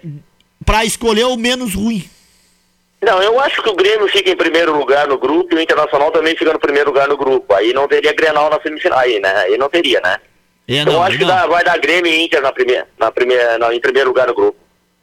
Pois é. Que... Mas aí eu acho que ainda vamos definir aí, daqui a pouco vai dar um Inter e Caxias, um Grêmio e Caxias na final do campeonato. Mas aí tu vê que eu, sinceramente, tio, te dá bem certo, não estou empolgado nenhum com o Campeonato Gaúcho. Porque tu começa assim, não tem torcida, não tem aquela empolgação, né? Os jogos são Os jogadores acho que não estão muito motivados para jogar também. E aí o que que acontece? Aí tu pega os jogadores que não estão muito motivados, os campos ruins. Eu acho que alguém que vai servir o Campeonato Gaúcho uma preparação para o Campeonato Brasileiro. Os jogadores pegarem embocadura, pegar mais ritmo de jogo. Para quando começar o Campeonato Brasileiro tá melhor. E o Campeonato Gaúcho realmente até agora não disse o que veio. Ô Nilton, tudo bom, Nilton? Tudo bem, Flávio? Eu, eu respeito a tua opinião, mas discordo. Eu acho que o Campeonato Gaúcho, depois de 120 dias sem futebol, com essa ginástica que está fazendo o presidente da federação, Luciano Oxman, juntamente com a RBS TV, com os clubes, eu acho que apesar disso tudo, está bem organizado. Que não tem como jogar nas cidades que os prefeitos não deixam. Aí não, não tem a questão sei, Federação não é Gaúcha. Não é culpa e, dele, e, não o é Brasil, e o Brasil de Pelotas não, não jogou porque não pode jogar com intervalo inferior a 66 horas. E o presidente da federação entendeu. Coloca no por isso que eu, Por isso que eu te digo a minha opinião, na minha opinião particular eu, muitos vão discordar e muitos vão concordar. Eu acho que não deveria nem ter campeonato gaúcho. Não, mas aí é o seguinte, aí, aí, o Rio Grande do Sul, Nilton, iria na contramão de todo o país que voltou o futebol e de todo os, todos os lugares do mundo que voltou o futebol. Seria no, no mundo globalizado só o Rio Grande do Sul sem futebol. Todos os outros lugares com futebol, então não tinha como, né? O, o gaúcho não voltar. O campeonato, o campeonato, o campeonato, eu até concordo que o campeonato Muitas vezes, quando o Inter e Grêmio jogam, é bom que ele gera bastante emprego, gera renda e tal. Mas no, no, no, agora, né, do jeito que tá, não tem nem quem ganhando dinheiro com o Campeonato Gaúcho. Tem. Eu não sei. A televisão tá pagando 3 milhões para cada um para passar. Mas eu digo, o pessoal que trabalha em torno do estádio, que trabalha com ambulante, esse pessoal não tá trabalhando igual. Porque geralmente, eu até defenderia a tese que o campeonato gera bastante emprego, gera renda, faturamento. Mas nessas alturas do campeonato, só quem está ganhando são os times que, graças a Deus, o time do interior o Internacional não ganha, o resto não, né, não tá ganhando nada. Aí, não, né? os, os, clubes do interior estão os clubes do interior estão mantendo seus empregos, a arbitragem do Rio Grande do Sul está trabalhando e outras coisas que envolvem, né? Voltou sem torcida. Não, mas, eu, eu concordo. Mas, mas que, tem, que tem movimentação, tem, né? É, o presidente da Federação Gaúcha não é o culpado, não. Nem os diretores de Inter e Grêmio, não, o problema é que pegaram em plena pandemia, fizeram um campeonato, vão terminar um campeonato que, assim, ó, não tem uma motivação, não tem uma empolgação. Pode ser que na semifinal e na final, vai e os times que estão jogando do interior sabe que não vão cair para a segunda divisão, pode ganhar ou pode perder, tanto faz. Então, quer dizer, pode ser que o campeonato realmente ele vai ter empolgação e motivação quando chegar nas semifinais e na final. Aí vai ter um campeonato é, é, realmente. Tem, é que tem um detalhe, Nilton, olha só. Amanhã às 5 da tarde, independente de ter que jogar em Dubrapel, amanhã às 5 da tarde a gente vai colocar, vai bater o martelo, fica dos 12, vão ficar só 4. E semana que vem fica só dois, né? E aí, aí vai ter mais emoção, certamente. É, aí que eu te falei pra ti. Aí eu acho que aí talvez o campeonato vai se resumir na semifinal e na final. É verdade. Bom, Nilton, amanhã, rodada 15 horas, e aí na quinta-feira nós te ligamos pra saber o que, que tu achou dos resultados e do futebol apresentado, pode ser? É, espera, esperamos que o Internacional e o Grêmio joguem um pouquinho mais, porque independente de ficar quatro meses parado, se tu olhar o plantel que o Internacional tem, o plantel que o Grêmio tem e o futebol que eles estão apresentando, muito fraco. O Internacional está acenando amanhã que entra Bruno Fux e Praxedes no time. Foi o que eu falei esses dias. O time do Internacional está muito velho e muito pesado. Tem que começar a colocar os jovens das categorias de base. E se não colocar os jovens da categoria de base agora nesse campeonato gaúcho, depois do campeonato brasileiro, não dá para fazer experimentações. Então o Inter tem que começar a investir nisso aí. A gente vê o Inter apostando ainda em William Potker. O Rodrigo Moledo não está se arrastando. O, o, próprio Guerreiro, foi um grande jogador, está se arrastando em campo. Ah, tá, mas ficou quatro meses parado. Mas estão bem preparados fisicamente. E não tão, tecnicamente até discordo, mas na, na preparação também o Internacional está tá se arrastando em campo. Ô, Nilton. Eu acho. Sim. A, a, escutou antes a dona Zuleika, não? Não sei se teve oportunidade? Sim, sim, escutei. É, tu viu ela falar sobre o Sarrafiori aos 43 do segundo tempo? Sim, sim, sim. Mas agora no Grenal ele botou um Praxedes aos 40 minutos também. Então eu acho que o Internacional tem que começar. Isso não é de agora. O Internacional faz anos. O Internacional, quando ganhou os maiores títulos do Internacional, o Inter tinha Paulo Roberto Falcão, tinha Batista. Depois, quando o Inter foi campeão mundial, todo mundo vai se recordar. Luiz Adriano, Alexandre Pato no time. Então o Internacional nunca mais. O Inter sempre tem revelado bons jogadores da categoria de base. Esse ano o Inter foi campeão da Copa Jovens lá e tem vários jogadores bons, inclusive já está negociando um rapaz com 16 anos futebol europeu, nem vai passar para o titular. Então, tem João Pedro, foi uma grande revelação na seleção brasileira e não recebe oportunidade. O Sarrafioli, o Inter mas brigou, entrou na justiça para trazer ele para o Internacional e simplesmente congelaram ele no time. Então, eu acho que alguma coisa está errada no Internacional.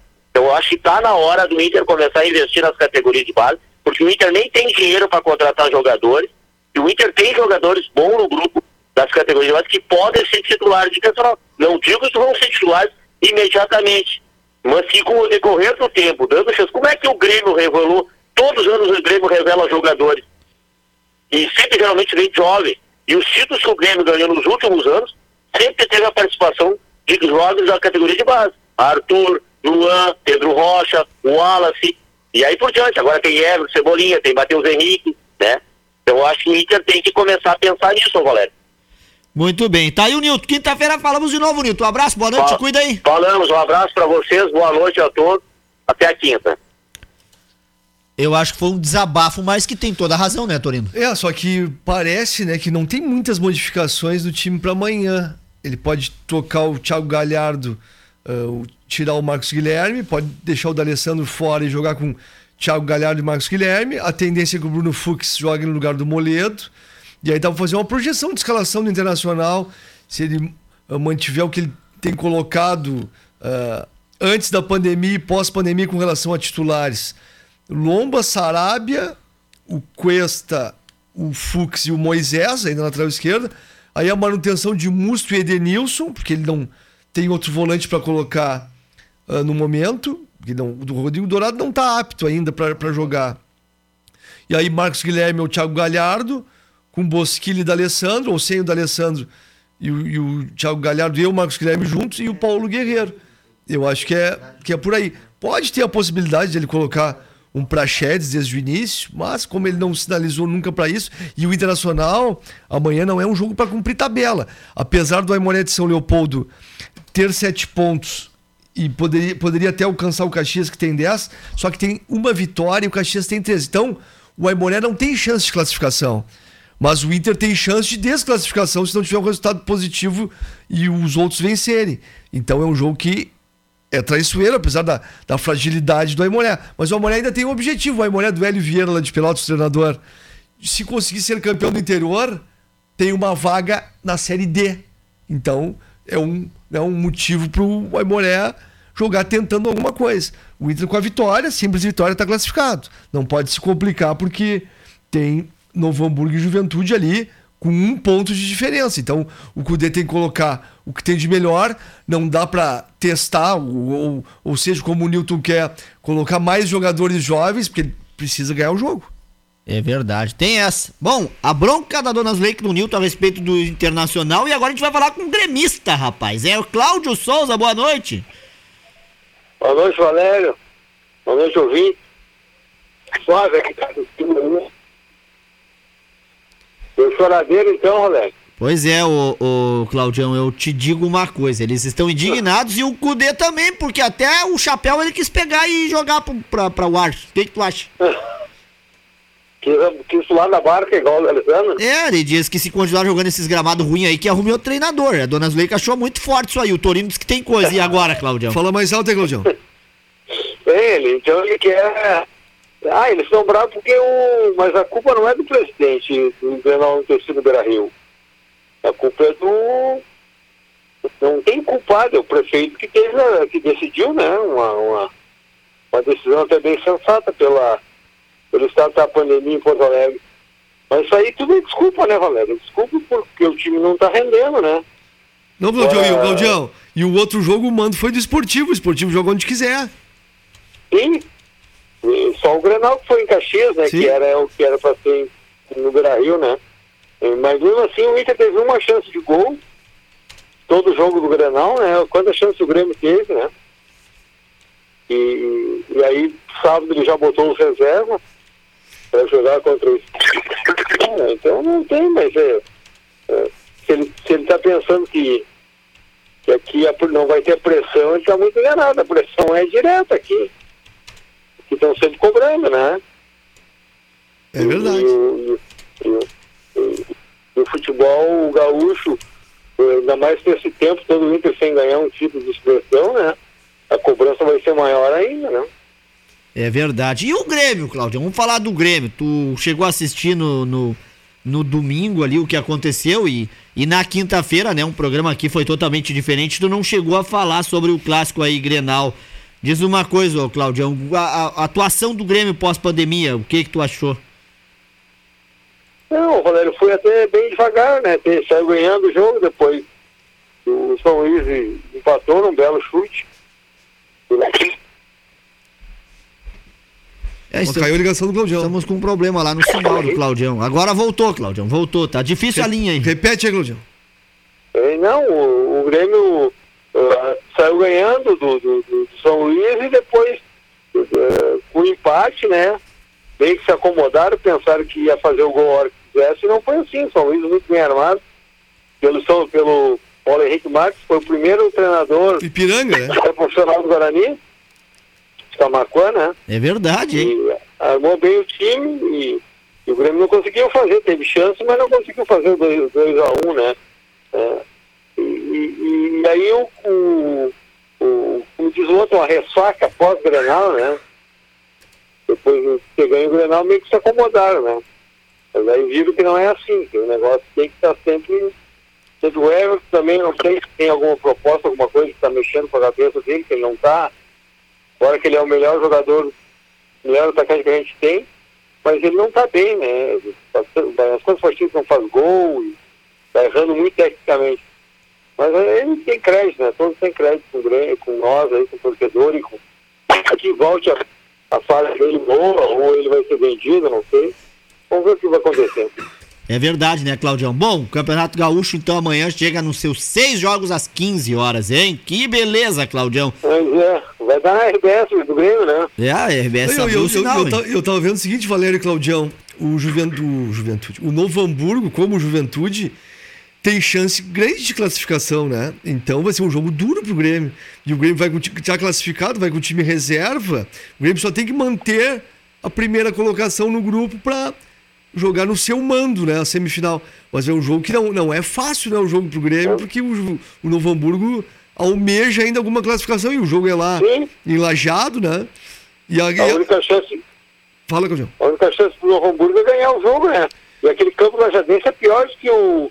Eu vi Lajadense Brasil, ah, ah, Brasil Juventude, Juventude Brasil domingo pela RBS, viu? Ah, o campo é pior, é, é pior do que o do Caxias, o campo do Lajadense. deu uma melhoradinha ontem, segundo alguns, porque choveu, né, em Lajado.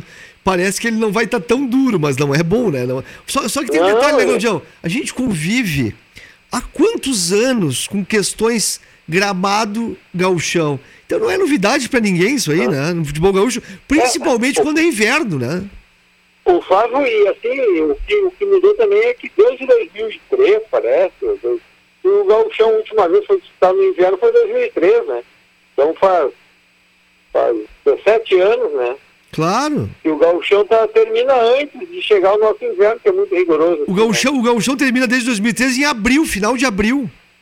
É, então, então ele, ele não pega esse tempo ruim, né? Agora, E os, os gramados são melhores. É, o Claudião e Torino, eu tava olhando aqui a tabela agora. Tem um detalhe muito importante também, né, Torino? Aqui, ó.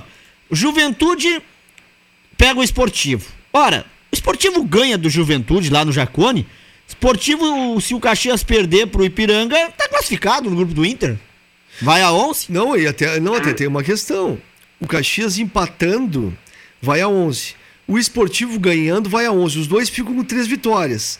O saldo do Caxias é 2, o Esportivo 1. Um. Dependendo do que for a vitória do Esportivo, até assim tá classificado. É verdade, tu imagina só Claro. o jogo pra o esportivo diante do Juventude. O Caxias que se cuide também. Agora, o Colorado, Claudião, pode cair fora, tem essa possibilidade. E o Grêmio, imagina ali, dar uma forcinha pro Novo Hamburgo, não tem como acontecer, né? Ah, mas eu acho que o Inter não, em casa, vai jogar em casa lá, no Namorados Quero Quero, lá do, do Carpegiani lá. Eu acho que não, acho que, que não tem como, né? Muita. Só se deu uma zebra muito grande, né? Mas acho que não, não tem possibilidade. Claudio, eu tô Futebol contando. é no- Eu tô contando com o Grenal já não no duvida futuro. mais nada, né? mas é muito difícil, né? E tem Eu a não, possibilidade acho de. E tem a possibilidade de Grenal, né? Também na, na SEMI, se, se Sim, alguém ficar em sim. segundo, alguém em primeiro, né? É. Bom, aí, É, o aí Grêmio, nós o Grêmio vamos. precisa de um ponto, né? É o Grêmio de um, dependendo do que aconteça com, com o Caxias. Pra garantir É o só por primeiro. isso, porque o esportivo não tem como alcançar o Grêmio, só o Caxias. Em, em pontuação, mas aí tem que tirar. Tem que tirar cinco, quatro de saldo, né, o Caxias? É difícil. É. Agora, imagina hoje, terminando hoje a rodada do jeito que tá, nós teríamos Grêmio, Novo Hamburgo, Inter e Caxias. Tu veja só, hein? É, hoje Ah, seria assim. peleia Hoje seria assim. Que baita jogos, né? Eu vou te contar uma coisa. Ô, Cla ô Claudião, e, a, e, e o- antes eu tentei te ligar, não deu, e o Torino disse que tu, andando de bicicleta, não estaria com 8 graus de temperatura, né? não, não. Só o Rafael aí que vai, né? O Rafael é bom. Não, o Rafael é guerreiro, cara. Seis da manhã o cara tá lá em Dom Feliciano, tá em Chuvisca, tá em Arambaré e sempre levando uma bergamota pra comer, né?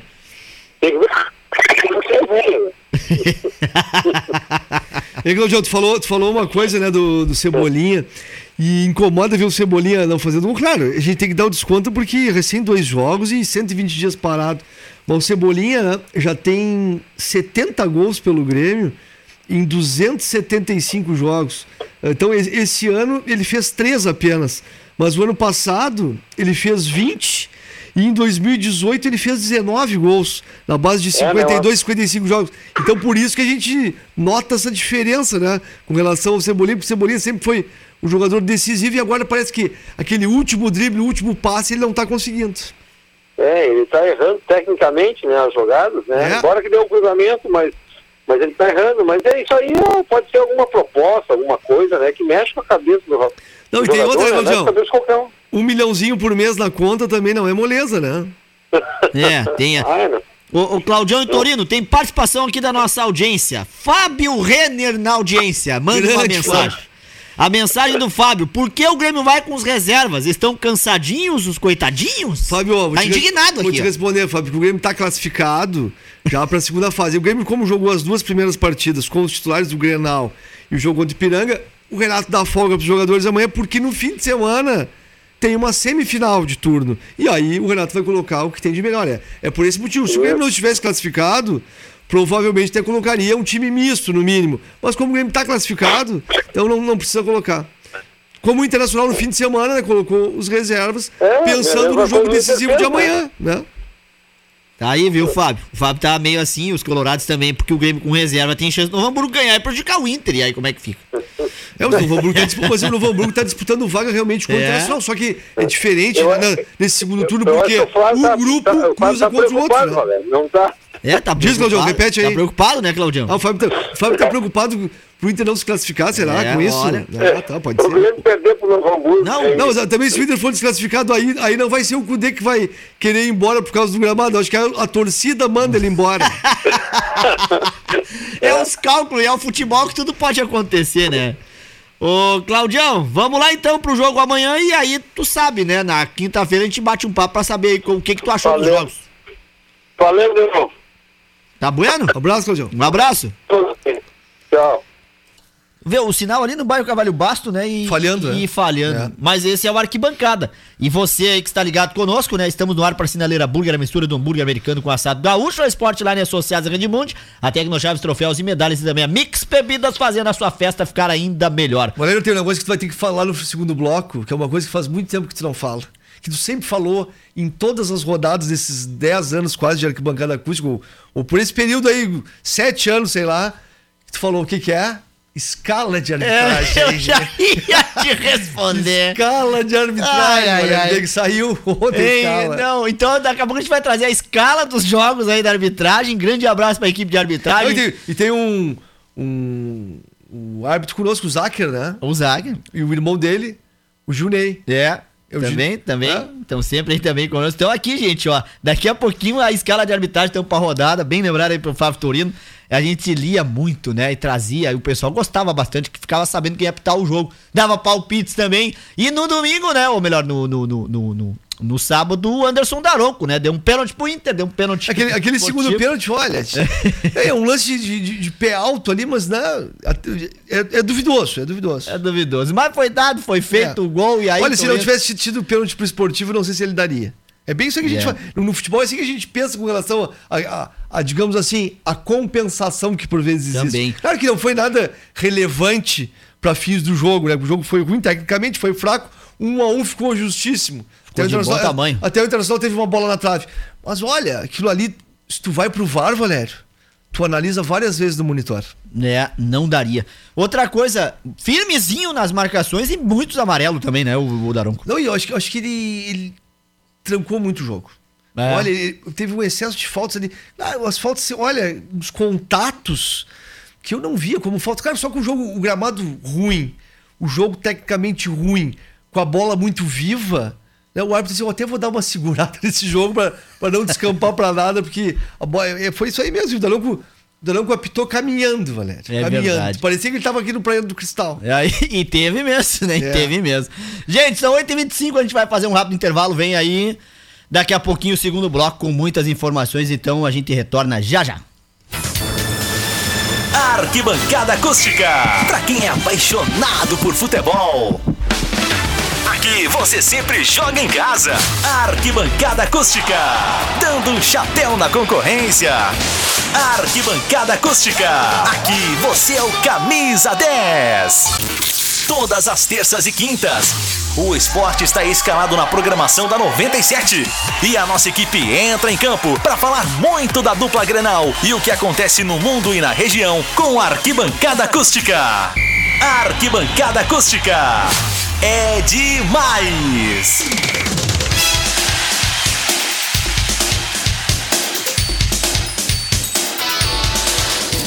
Muito bem, estamos de volta, 8 horas 33 minutos, arquibancada acústica, onde você é o camisa 10. Fique em casa, ouça e assista o Arquibancada. Noite gelada, né? 7 graus e meio, Torino. Hoje, terça-feira, 28 de julho de 2020, 20 horas 33 minutos, dia de número 210 do ano, lua crescente, signo de leão e estação inverno. Esse é o arquibancada acústica que chega pra Sinaleira Burger, a mistura do hambúrguer americano com assado gaúcho, agora também no horário do meio-dia. 36711717, peça no WhatsApp ou também nos aplicativos. Todo o sabor do Sinaleira Burger agora também no horário do almoço. Domingo, de domingo a domingo, das 11 às 14, das 18 às 22 horas. A Sportline está aberta para pagamentos, contamos com um canal exclusivo para clientes. Saiba mais no WhatsApp 99 685 6021.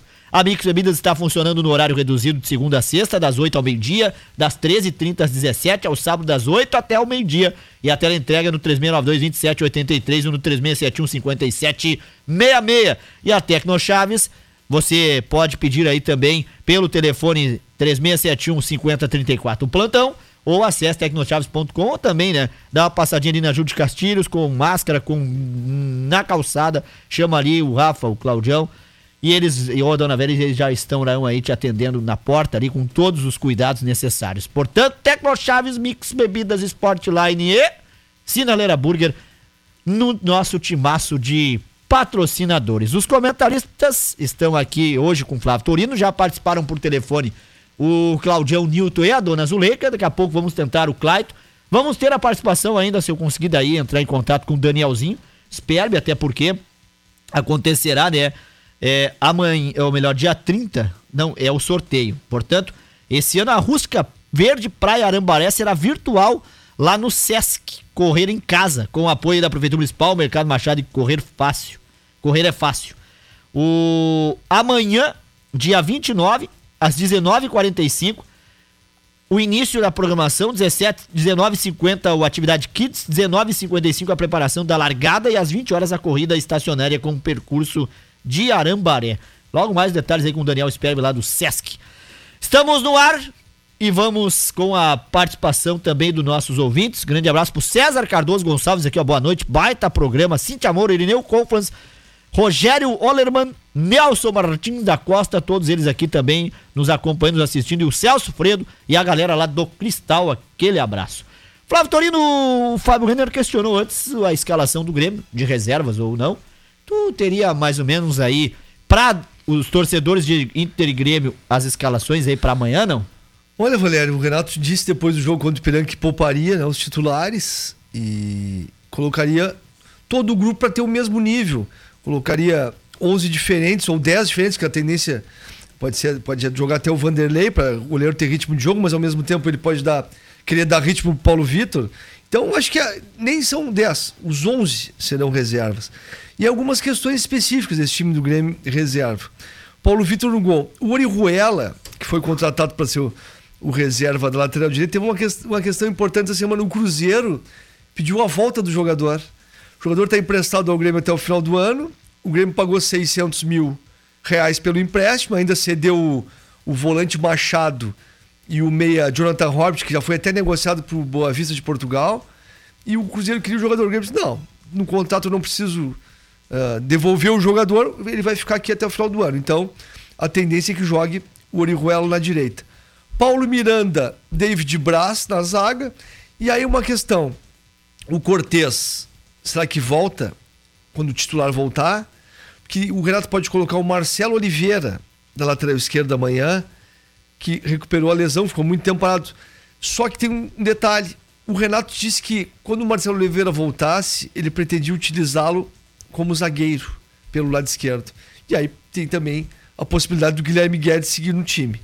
Darlan e Tassiano, ou Darlan e Lucas Silva, se aproveitar o Lucas Silva o Renato, mas a tendência é é, Darley Tassiano.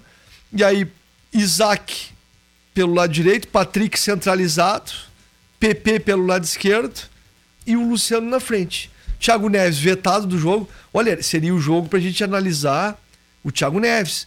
Thiago Neves fez um, um, gol contra o São Luís antes da parada, aquele jogo sem público, foi o último jogo lá em, em 15 de março. Antes tinha apresentado pouco futebol, e aí o torcedor do Grêmio pensou: olha, time reserva, vamos colocar o Thiago Neves para jogar. Mas ele está com um problema, uma lesão muscular na panturrilha, está vetado. Então não vamos ver o, o Thiago Neves. E eu acho que é isso aí. O Orihuela e Marcelo Oliveira, o Guilherme Guedes nas laterais, Paulo Miranda e David Braz, aí Darlan Tassiano, Isaac, Patrick, Pepe e Luciano. É por aí, pode ter uma mudança ou outra específica, mas não vai ficar longe disso o time do Grêmio uh, para amanhã. Bom, Grêmio, portanto, em Novo Hamburgo amanhã às 15 horas. O Grêmio, que com o empate já tá aí classificado também, ou já tá também devido a bronca já, Não, já tá, Caxias, já tá classificado, né? só de, o, o jogo depende só se vai ser primeiro ou segundo do grupo. E esse é o detalhe, né? E esse é o Arquibancada Acústica, que segue aqui tentando contato aí com nossos comentaristas, com nossos amigos e com quem está aqui conosco também aí, ó, através do facebook.com barra FM nos assistindo. São 8 horas 39 minutos, noite de terça-feira. Na quinta, é claro, né, a gente tem mais arquibancada acústica, vamos falar aí da rodada, vamos falar dos times. Dona Zuleika aí e o Nilton já não gostaram do Inter ter poupado alguns jogadores. E tu falou aí numa situação também que hoje até o, o Lennon trazia aí do, do Thiago Neves que está acontecendo, Torino, com o Thiago Neves, que agora parece que está lesionado? Ela fez esse monte de treinamento físico lá 11 semanas. Quando foi treinar coletivamente, se lesionou novamente, né? com perdão da redundância. E olha, é difícil, né? Mas tá aí, vai cumprir o contrato até dezembro. E aí tem uma questão, Valério. Esses jogadores mesmo, Thiago Neves e Diego Souza. O contrato deles até dezembro de 2020.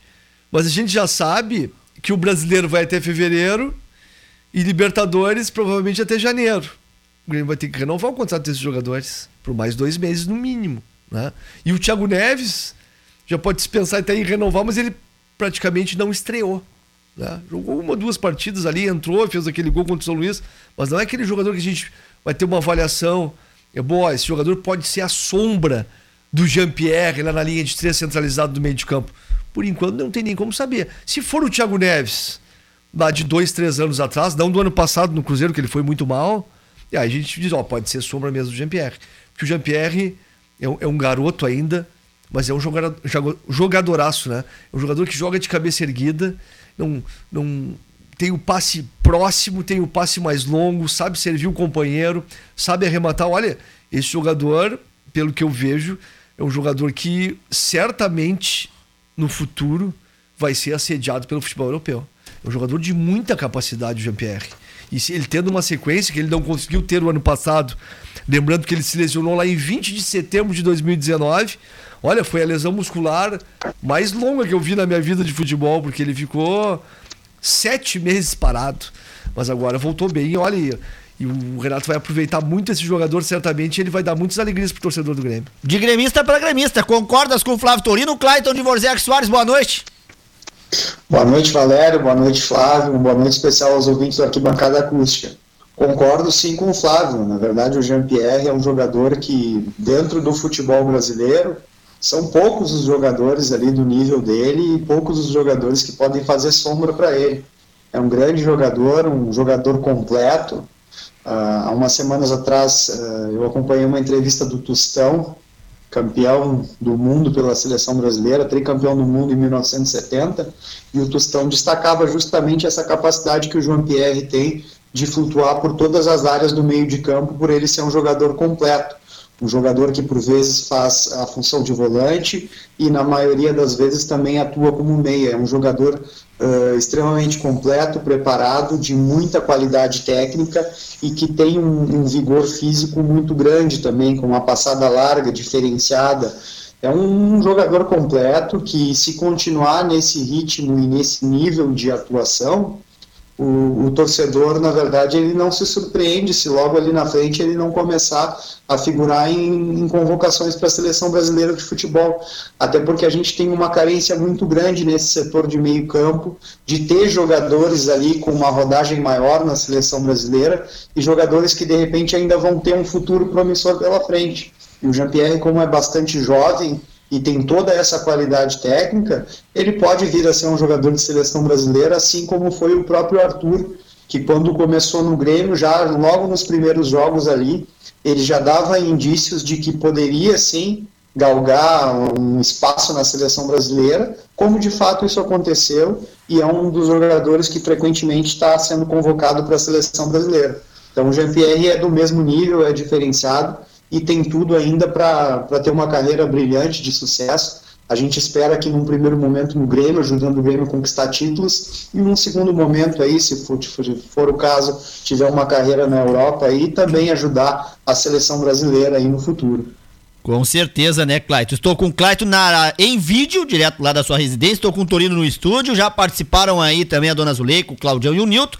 E eu quero mandar um grande abraço pro Roberto Martins, nosso grande amigo, que tá sempre aí na nossa audiência. Ele que apresenta aí o Esquina Democrática todo sábado. Abração, Roberto, nos levando aí na carona.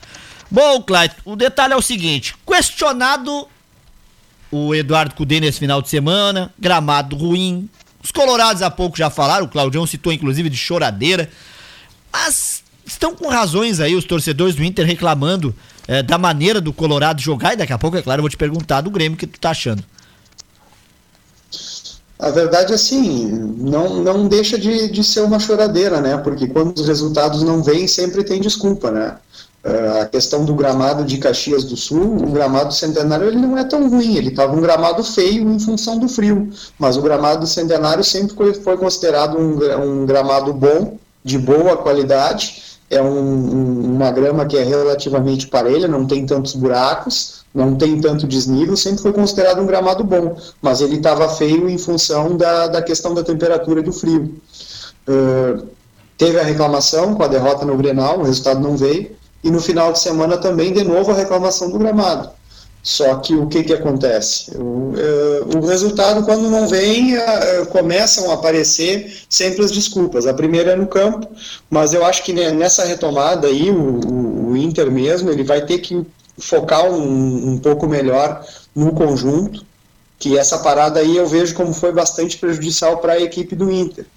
O Grêmio, embora tenha vencido o Clássico Grenal, uh, ainda está um pouco abaixo daquilo que a gente esperava do time do Grêmio, mas ele mostrou que, de certa forma, manteve uma mesma qualidade técnica no elenco. Nesse jogo do, do final de semana, o Ipiranga bastante fechado, o Grêmio com uma dificuldade de penetração. O que eu notei no, no jogo do Grêmio, que talvez o Grêmio tenha que trabalhar um pouco mais, é a questão da, da penetração com jogadas de linha de fundo porque tanto o lateral esquerdo do Grêmio quanto o direito não vão muito à linha de fundo.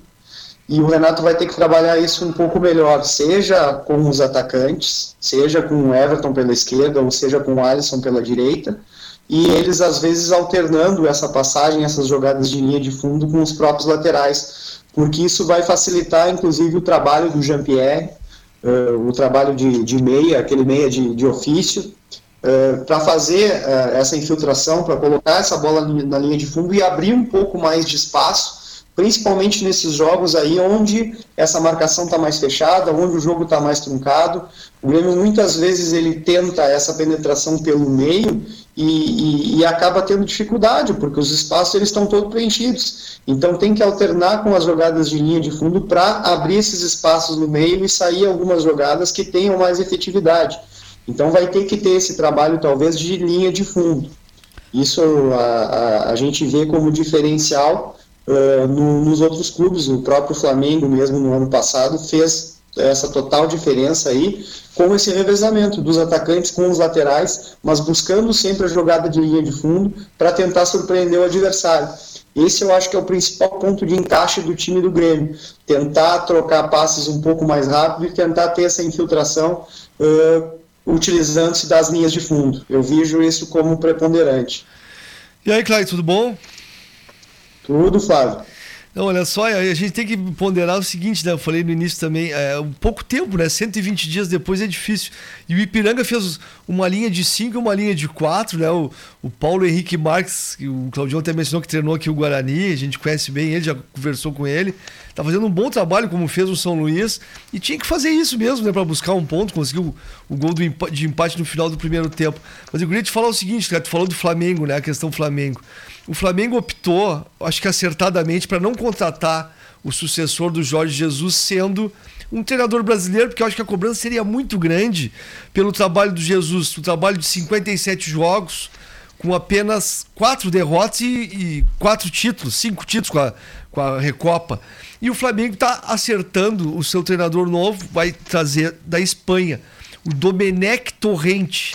Esse treinador trabalhou 11 anos como auxiliar técnico do Pep Guardiola, no Barcelona, no Bayern de Munique, no Manchester City, e essa é a aposta do Flamengo até o final de 2021. Vai ser anunciado nas próximas horas Domenech Torrente, o espanhol, auxiliar técnico do Pepe Guardiola. O que, que tu acha disso? Tu acha que seria o momento do Flamengo voltar a ter um, um treinador brasileiro ou essa pressão seria muito grande de estar acertado o Flamengo dessa forma? Eu concordo contigo, Flávio. Eu acho que é, esse ponto de vista de que a pressão seria grande realmente, porque a, a, a, depois do início de um trabalho, de alguns insucessos, esse treinador uh, brasileiro ele seria muito cobrado pela torcida, pela imprensa. E logo que foi confirmada a saída do Jorge Jesus, um dos primeiros nomes que foi cotado já foi desse uh, auxiliar técnico do Guardiola. E até o Flamengo já especulava ali que alguns dirigentes uh, da, da, da, própria presidência do Flamengo, os vice-presidentes, já estariam de, tentando organizar uma viagem para ir conversar no exterior com esse treinador. Então eu acho que o Flamengo ele mostra uma convicção no que ele quer, porque logo na saída do Jorge Jesus eles já apontavam esse nome, então esse nome já estava no radar. Isso é sinal de que o, talvez o Jorge Jesus, muito antes dessa formalização da saída oficial, ele já tivesse uh, conversado com a direção do Flamengo, já tivesse dito que iria sair, e o Flamengo já tinha buscado esse nome no mercado. E, e, e, logo depois que confirmou oficialmente a saída do Jorge Jesus, eles foram atrás desse treinador, uh, devem ter passado por um longo período de tratativas aí para ver o que, que ele precisava, se ele viria sozinho, se ele viria com uma comissão técnica, uh, eu não tenho maiores informações, mas normalmente esses profissionais eles gostam de vir com uma equipe completa, assim como foi o Jorge Jesus. Então o Flamengo demonstra convicção e eu acho que segue um pouco esse trabalho, uma filosofia que é um pouco diferenciada do treinador brasileiro, em trabalhar mais a, a parte tática da equipe. E o Flamengo é, é, sem sombra de dúvida, aquela equipe que talvez tenha individualmente o, maior quantitativo de jogadores uh, de exceção dentro do futebol brasileiro. Então é mais fácil para trabalhar por qualquer treinador. Para os de fora, então, eles vão tentar implantar essa filosofia aí uh, do, do, do, aspecto tático. Se ele vem da escola do, do Guardiola, é uma escola de muito toque de bola, uh, que é uma coisa que o Flamengo já faz com muita naturalidade, considerando a qualidade dos jogadores, e esse treinador vai tentar aprimorar ainda mais uh, esse diferencial que é essa qualidade dos jogadores. Esse toque de bola, essa transição rápida para o ataque. O Jorge Jesus trabalhava muito a marcação avançada, que também não deixa de ser uma característica que o Guardiola sempre, sempre fez nas equipes dele, como foi aquele o famoso Barcelona. Então eu vejo com, com bons olhos aí essa contratação uh, pelo Flamengo e eu acho que ele vai seguir mais ou menos a, me a mesma metodologia de trabalho que o Jorge Jesus vinha fazendo, ou pelo menos muito parecido. Muito bem. Clayton de Vorzec Soares participando conosco direto de casa. Você ouviu aí que o cachorro tá brabo, oh, né, eu, ia dizer, eu, ia dizer, o cachorro tá brabo, hein, Clayton? tu tá soltando os cachorros aí, hein, Clayton, literalmente. Clayton, rodada toda manhã às 15 horas. E aí, o que esperar da dupla Grenal? Vamos ter Grenal já no final de semana ou vamos deixar aí pra, quem sabe, uma finaleira ali pra decidir quem pega o Caxias? O que tu acha? Olha, a gente torce para que seja numa final, né? Mas a gente tem que respeitar os adversários, né? No, no, no, primeiro, no primeiro turno, o Inter não chegou na final, o Grêmio chegou na final e perdeu. Então, primeiro é aquilo, né? Vamos fazer o dever de casa. O Grêmio já está classificado para a semifinal, o Inter ainda tem que classificar. Uh, vamos ter que passar para a semifinal primeiro as duas equipes para tentar ir numa final. Eu espero que se houvesse confronto de novo, que seja numa final e não numa semifinal. Vamos torcer aí para que, se esse confronto de fato se concretizar, seja numa final e que o vencedor aí vai ter que disputar com o Caxias uh, o, o, título do Campeonato Gaúcho. Essa rodada amanhã às três horas da tarde é, é diferenciada, é, um, é inusitada, é novo, mas é em função de, de todo esse contexto que nós estamos vivenciando hoje em dia. E, e eu acho que se mostra prudente, até pela questão do, dos estádios, pela questão da, da iluminação em alguns campos de jogo. Então, é, é diferenciado e, e, o campeonato tem que terminar. É essa a grande realidade. Então, independente do dia, do horário, a, a gente que reclamava aí da ausência de jogos, a gente tem que se adaptar também. Quem não puder assistir as partidas amanhã, acompanha pelo rádio, acompanha pela internet, fica sabendo o resultado. E se não conseguir acompanhar durante o dia, à noite, aí nos telejornais, procura acompanhar os melhores momentos. Com certeza. E na quinta-feira a gente vai entrar em contato com você novamente para saber o que, que você achou aí dos jogos e dessa rodada aí não, sensacional, não, três da tarde. Ô, Valério, amanhã dentro do Redação, todas as informações dessa rodada com o Gil Martins. Isso, né? e o Diego e a Valesca não fala sério também. Também, isso aí. É. Quem tiver ligado na acústica vai saber tudo que tá acontecendo na, na sexta rodada do retorno do Galchão. Clayton, forte abraço. Boa noite, te cuida aí. Grande abraço, Valério, um abraço, Torino e um abraço especial aos ouvintes da Arquibancada Acústica. Boa noite. Muito bem. Cláudio Dvorzek Soares fecha aí o programa de hoje aqui com a sua participação em vídeo, mas Flávio Torino chega agora a informação para mim aos 47 do segundo tempo aqui do programa. Denúncia de ameaça de morte agita caso Ronaldinho no Paraguai, hein? O caso Ronaldinho ganhou um pouco mais de capítulos. Um novo capítulo no Paraguai após a manifestação do advogado da empresária Dalia Lopes, que segue foragida. Marcos Estigaribia, que representa a Dalia, conversou com os jornalistas da rádio ABC 730 e disse que, su que sua cliente recebeu ameaças de morte e foi além ao dizer que existe um preço pela cabeça de Dalila citou o envolvimento de forças políticas. O que está acontecendo Não, lá, meu, Torino? E, e, o problema todo do Ronaldinho do Assis é o seguinte, ó, com a prisão da Dalila Lopes, seriam esclarecidos vários fatos com relação à acusação que sofrem Ronaldinho e Assis pela falsificação de documentos, pela questão toda lá do Paraguai, de, de jogos de azar, de cassino e tudo mais. Ela dizendo que está sendo ameaçada de morte, e, e, porque tem outras pessoas envolvidas, provavelmente, ela não se apresenta. E com isso, Assis e Ronaldinho ficam mais tempo ainda em prisão domiciliar lá. Olha, esse, esse pesadelo certamente o Ronaldinho Gaúcho não esperava passar, mas tá Pra passando. quem não sabia, tá? Os dois estão há 146 dias detidos em Asunción, no Paraguai, hein? Fui num baile em foi... capital do Paraguai. Lembra dessa música? Foi. Ronaldinho não quer nem ouvir. Foi em março, né? Início de é. março. Olha. 146 dias de Ronaldinho e Assis lá no Paraguai. certamente teremos mais capítulos sobre isso, né? Com certeza. Eles, Bom, não, eles não vão estar tão cedo no Brasil. Não. 5 para as 9 foi pra conta mais um arquibancada acústica, deixando um grande abraço a todos nossos ouvintes queridos aí da emissora que participaram, que estiveram junto, que nos assistiram e que na quinta-feira com certeza estarão aqui conosco novamente. Dona Zuleika, Newton e Claudião por telefone, Clayton também aí, é claro, em vídeo, Torino comigo aqui no estúdio e um grande abraço quero mandar aqui pro Daniel Sperbi, que não pôde nos atender aí, mas que o recado tá dado, viu, Daniel? Aos 45 do segundo tempo, a, esse ano a Rússia Verde Praia Arambaré será virtual no Sesc Correr em Casa, com apoio da Prefeitura Municipal, Mercado Machado e Correr é Fácil. Inscrições gratuitas com sorteio de brindes para os inscritos no site que você encontra lá também junto ao Sesc. Sorteio de brindes será no Instagram, no decorrer aí, e no Correr é Fácil no dia 30. E o Sesc Correr em Casa Camacuã irá realizar a prova de corrida estacionária via transmissões ao vivo no Facebook, visitando online a cidade de Arambaré. Atenção, amanhã, horário 19h45, programação 19h45 início, 19h50 atividades kids, 19h55 preparação para a largada, 20 horas corrida estacionária com percurso de Arambaré, duração da corrida 33 minutos e o percurso 7 quilômetros. Hashtag Sesc Correr em Casa, hashtag Fé Comércio e Sesc RS e hashtag Sesc Camacuã, hashtag Vai Passar. Portanto, Sesc Correr em Casa, Taparambaré, amanhã, 29 de julho, às 20 horas. Obrigado, Danielzinho, aí pelo recado. Não deu para entrarmos em contato. 47 minutos do segundo tempo aqui no programa.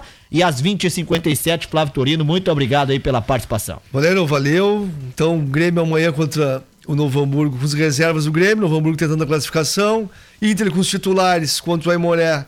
O Aimoré luta para tentar ser campeão do interior, o Inter tenta a classificação. Então, amanhã, às três da tarde, essas emoções da última rodada do retorno do Gauchão. E quinta-feira estamos de volta aqui para bater um papo sobre tudo isso. Claro, e aí a gente vai ver se vai falar dos confrontos já definidos ou vamos ter que esperar o clássico Brapel.